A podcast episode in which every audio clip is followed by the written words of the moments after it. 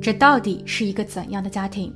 似乎其中的每一位成员都在嫉妒，他们并不想让别人过得比自己好，也因此一起完美的犯罪正在上演。多年后，一封信破解了整个谜局。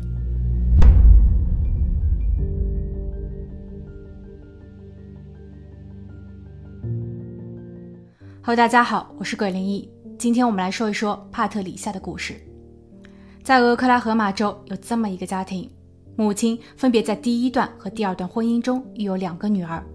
姐姐叫帕特里夏，是一个爱打扮的时髦姑娘；妹妹希拉大大咧咧的，她更像是一个假小子。不久后，母亲嫁给了一位退伍军人，继父对他们都很好，不但生活上处处用心，经济上也十分大方。日子过得安稳幸福。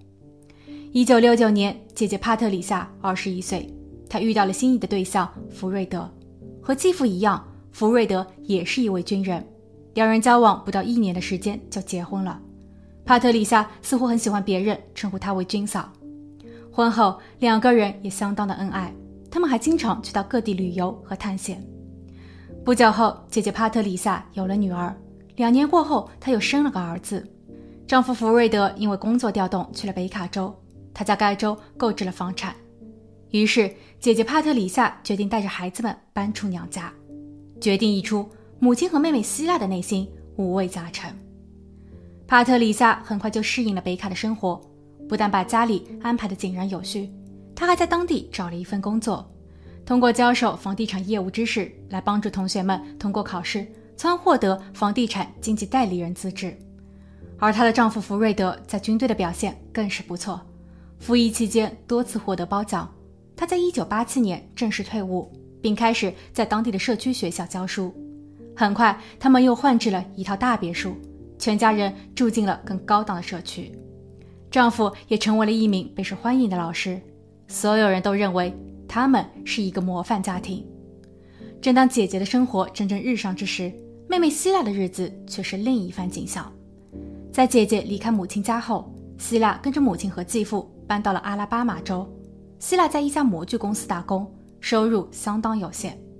他的第一段婚姻非常失败，而后在一次活动派对中，他结识了当地的汽车修理工勒罗伊，两个人很投缘，玩得也很开心。但希腊的母亲和继父都非常反对这一段恋情，因为他们听说勒罗伊不仅比希腊年长十四岁。更令人不安的是，他已经离婚七次了，但希腊却执意要嫁给他。一九九一年四月二十五日，大约早上九点四十五分，北卡州的某一片树林中停放有一辆车，距离车子不远处躺着一个男人。探员在接到报案后，立刻赶赴了现场。根据汽车中的驾照信息，他们确认了倒地男子的身份：四十五岁的福瑞德。他因为头部受伤严重，已经不幸离世。他口袋中的钱包不翼而飞，初步判断这是劫匪作案。而在案发的三个小时前，福瑞德的妻子曾报案称，她怀疑自己的丈夫失踪了。探员立刻前往了他们家。妻子帕特里萨在听到消息后痛哭流涕。她告诉探员，这个家里目前住着三个人：她、她的丈夫以及他们的女儿。在四月二十四日下午五点时，帕特里夏开车去学校，他需要给学生们上课。由于临近考试，他额外的给学生们多补习了会儿。下课后，他发现自己的车没有油了，有一位学生愿意陪同他一起去加油，以防止他的车在路上抛锚。临近午夜时，帕特里夏到家，但他的女儿告诉他，父亲福瑞德并不在家中。这种情况非常罕见。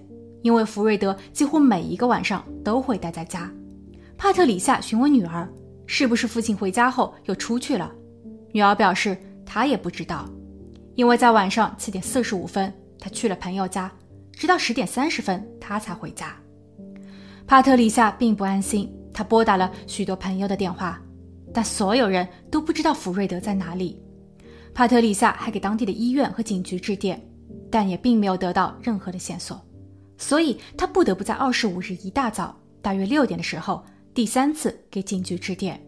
这一次，他要求做失踪人员登记。帕特里夏不曾料到，探员会如此迅速地带回丈夫的信息，但这个结果让她难以接受。在接下去数月的调查过程中，警员仅了解到，那一晚福瑞德先是去了一家杂货店，然后他上了六十八号公路，一路向北，开出一段距离后，他又突然掉头，最后车子停在了案发地。案发地附近其实很荒凉，很少有人来往。从福瑞德倒地的地方向外走出两百米，有一户人家，也是附近仅有的一家。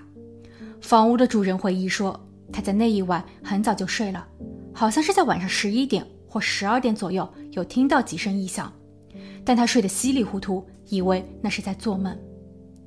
除此之外，探员并没有找到更多的信息，犯罪实验室专员也没能在车里或福瑞德的身上发现其他可疑的 DNA。此案。就此被搁置。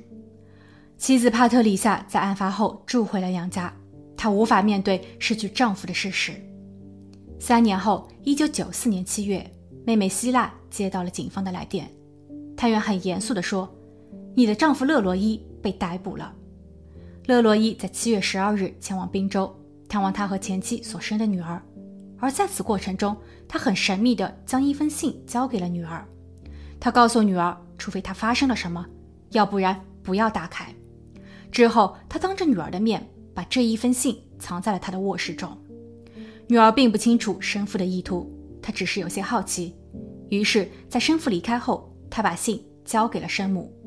而现在，警方就是因为这一封信，决定将其逮捕。妹妹希腊的心头一紧，这会是怎么样的一封信呢？探员当下并没有告知，而事实上，这一封信。不仅关系着勒罗伊的命运，还将会影响到他们一家所有的人。书信的日期是在一九九四年七月十二日，第一页写着：“不要打开，除非我发生了意外。”第二页则是一句关键信息：“整个事情都是由姐姐帕特里夏和我的妻子希腊共同谋划的。”案发一年前，一九九零年。姐姐帕特里夏的身子出现了状况，医生为她安排了心脏手术，但由于她原本就患有糖尿病和哮喘，所以这一次手术让她变得尤为虚弱，人也愈发的消瘦了。姐夫福瑞德一直在旁看护姐姐，但每当姐姐的娘家人去探望姐姐时，福瑞德总是避而远之。这种微妙的疏远举动，除了因为平日里他们都住得很远，缺乏交流以外，更是因为帕特里夏的母亲告诉了姐姐一个秘密，她怀疑福瑞德对婚姻不忠。有一次，福瑞德带着他的女邻居一起到医院，表面上女邻居是来探望帕特里夏的，但在他转身离开病房后，母亲却留意到福瑞德也立马跟了出去，然后两个人在楼梯口相谈甚欢。母亲认为妻子得了重病，丈夫却很有兴致的去搭上别的女人。这很有问题。另外，福瑞德似乎对医院里的女护士也特别的友善。这一年的夏天，帕特里夏术后出院，她并没有跟着丈夫回家，而是搬回了娘家。帕特里夏表面上说，福瑞德必须返回学校授课，没有闲暇时间可以照顾她。娘家有母亲和妹妹，所以比较方便。但事实上，她已经对丈夫心存芥蒂了。由于姐姐的回归。母亲要求妹妹希腊也常回家看看，母女三人能聚在一起并不容易。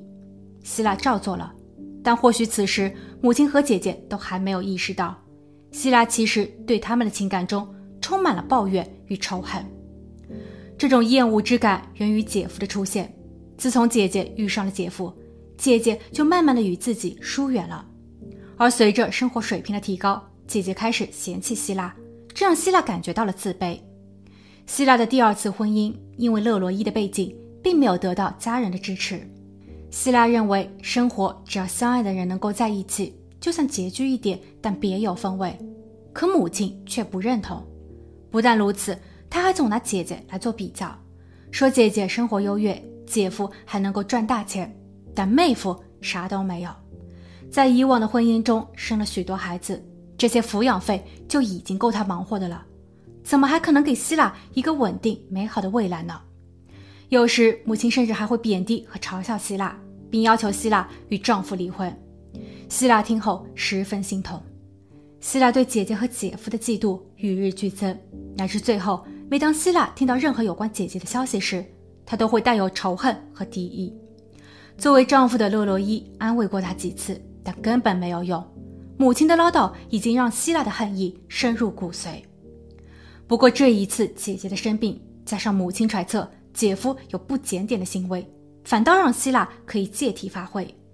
他假装非常关心姐姐，但其真实的目的。仅仅是想重获姐姐的信任，并让姐姐对姐夫产生恨意，因为只有他们离婚了，姐姐的美好生活才能化为乌有。到时候，母亲也就不会再拿姐姐来做比较了。几个月后，姐姐帕特里夏的身子好了许多，他回到了北卡，但毕竟动了大手术，他需要更多的时间去调整和休养，所以他的收入也相应的减少了许多。姐夫福瑞德表示，他们需要姐姐，这让姐姐很不开心。此时，妹妹希腊又开始找各种机会进行调唆。她和姐姐说，姐夫的解约是因为他想把更多的钱留给小三。姐姐因此与姐夫大吵一架。姐夫气愤地说道：“你这个女人就是喜欢瞎想，有这点时间乱想，不如好好提升自我，或者教育好下一代。你看，我们的女儿已经成年了。”还整日待在家中，靠着父母抚养，这都是被你宠坏的。女儿和你一样的懒惰。我是不会离婚的，因为信仰，但这不代表我对你予以容忍。姐姐帕特里夏因为这一句话发飙了。一九九一年三月二十八日，案发一个月前，姐姐致电妹妹，哭诉了丈夫对她的责备。妹妹和妹夫赶往了姐姐家，为姐姐做了支援。妹夫勒罗伊还与姐夫对峙了近三十分钟，最终大家不欢而散。四月，姐姐对丈夫福瑞德彻底绝望，她告诉妹妹希拉，她已经失去了姐夫，所以她一定要得到所有的财产，包括银行存款，在南卡州和佛罗里达的房产共计十万美元。另外，她还想得到丈夫发生不测后才能拿到的十五万三千美元的抚恤金。希拉听后想了很久。她询问勒罗伊要怎么办，勒罗伊也考虑了几天，然后他说他来做。勒罗伊在一九九一年四月二十四日晚上致电了姐夫福瑞德，他说他本想开车去他家，但自己的车在半路上抛锚了，现在就在六十八号公路边，他想要请姐夫帮忙，顺便带一些工具把车给修好。因为勒罗伊从来没有向姐夫寻求过帮助，所以对于这第一次开口求助。姐夫自然是不可能不答应的。福瑞德去了杂货店购买了一些配件，然后赶往了案发地。勒罗伊在见到姐夫后，并没有上前，而是等到姐夫慢慢走过来，在确认姐夫已经不可能重返车内进行逃亡时，他手握工具靠近了姐夫。他告诉姐夫说：“是你的妻子帕特里夏让我来干的。”姐夫虽有求饶，但勒罗伊还是扣动了扳机。解决一切后，勒罗伊开车逃跑。不过后来他又折返了两次，第一次是在姐夫的头上再补了两下，以确保他不可能再醒来；第二次则是戴上手套取走了姐夫口袋中的钱包，好让一切看上去像是抢劫。由于勒罗伊在案发后的车速过快，还被路上的电子探头记录了违规，这间接佐证了他就是作案人。勒罗伊在被关押期间还表示。这次行动是由姐姐和希拉安排的。姐姐事先确定了她女儿的夜间安排，所以家中只有姐夫一人，以确保勒洛伊致电家中求助时，只能由姐夫出门相助，并且他没有机会与其他人交代自己的行迹。而勒洛伊帮忙做这一件事情，除了为妻子希拉解决他多年以来的心病外，还有一个目的：钱。他自己已经拖欠了多位子女的抚养费。姐姐事先给他了一千美金，并答应他完事之后还会给到他三万美元作为酬劳，但最终姐姐失信了，他只拿出了三千美元。据了解，这其中还有四百美元是姐姐向其母亲所借的。三年了，勒罗伊在犯案后一直很愧疚，他在近期甚至有了轻生的念头，所以他想留下这一份书信，给姐夫和他的儿女一个交代，因为在这一个家庭中。所有的人都是自私的。一九九四年七月二十一日，姐姐帕特里夏和妹妹希拉被捕。帕特里夏对探员苦笑道：“我一直在等你们。”由于没有直接的证据表明他们的母亲也知情，所以母亲并未被指控。但姐姐和妹妹在接受审问时均表示，母亲总喜欢姐妹两人陪伴左右，所以其实母亲不曾认可过两个女婿中的任何一人。在勒罗伊的那封信中，最后一页写道：“如果我不是亲生，或不是因为心脏病病发而亡，那么这一封信必须交由警方。”信中的内容，我也同样口述给了我的儿子马克，他是关键证人。由此可见，这一个家从一开始就已经得病了，看似和睦相处，实质各怀鬼胎。这一个观点还在姐姐的审问笔录中得到了证实。姐姐说，她从小就不喜欢妹妹，当家里人都反对妹妹嫁给勒罗伊时，她却暗自庆幸，私下鼓励妹妹要寻求真爱，因为她知道。只有妹妹嫁错了人，自己才能保持优越感。一九九五年，法院宣判姐姐帕特里夏入狱终身，之后她在狱中离世。妹妹希腊被判入狱五十年，她于二零一三年获得假释，假释时她已经五十八岁了。妹夫勒罗伊被判入狱终身，另外加上三十年的刑期。这是一个非常诡异的案发现场。他的身上就有二十多处深浅不一的伤口。